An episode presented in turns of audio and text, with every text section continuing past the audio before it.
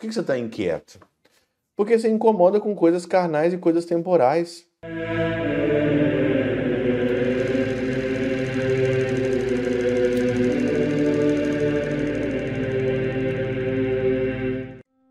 Em nome do Pai, do Filho e do Espírito Santo. Amém.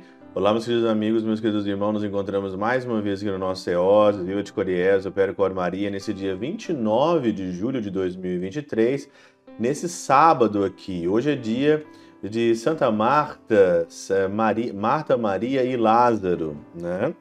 E hoje esses três aqui, esses três irmãos aqui, são irmãos aonde nós aqui temos uma admiração muito grande e o evangelho que eu escolhi para esse sábado é de Lucas no capítulo 10, versículo 38 ao 42, aonde que é ali o evangelho aonde que Marta se preocupa com muitas coisas, né? E o Senhor diz: Marta, Marta, te preocupas e andas agitadas com muita coisa, porém uma só coisa é necessária. Marta e Maria, elas estão dentro de nós. Se você pegar o castelo interior, né, o castelo da alma de Santa Teresa de Ávila, no, na morada número 7, né, a última morada, e principalmente lá no finalzinho ali, nos, para, nos capítulos 5, 4, 5, você vai ver ali Santa Teresa de Ávila falando que Marta e Maria estão dentro de nós, que não são duas pessoas aqui separadas, né? Lázaro é aquele que voltou à vida no Evangelho de São João, e aqui então Marta e Maria, esse, vamos dizer assim, é o ora et labora, o trabalho e a oração, né, andam dentro de nós.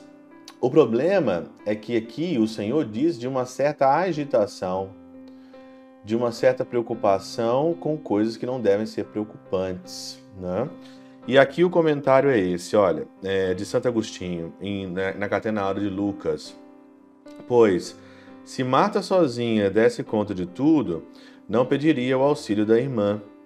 Inquieta-se com muitas coisas, com coisas diversas, porque são coisas carnais, são coisas temporais. Marta aqui se preocupa demais ali, anda ali inquieta todas as vezes que ela se ocupa de coisas carnais e coisas temporais, e é assim também conosco. Por que você está inquieto? Porque você incomoda com coisas carnais e coisas temporais, com coisas deste mundo, coisas carnais mesmo, com desejos, com fantasias, com isso e com aquilo, com o prazer com o divertissement, né? Como dizia Pascal, uma das coisas que acaba com a gente é o divertissement, né? O divertimento que tira o homem do centro, que tira o homem ali do foco. Hoje nós vivemos uma geração do divertimento. As pessoas hoje só querem se divertir e são coisas carnais, são coisas temporais. E continua aqui. Uma só, porém, está à frente de muitas, com efeito, não é de muitas coisas que veio uma só, mas de uma só que vieram muitas. Não é só de uma coisa, não é, não é de muitas coisas que veio uma só, mas é de uma coisa só que vieram muitas. Então foca naquilo que realmente precisa. Foca naquilo que realmente é do Senhor foca naquilo que realmente é o necessário e dali vem muitas outras coisas.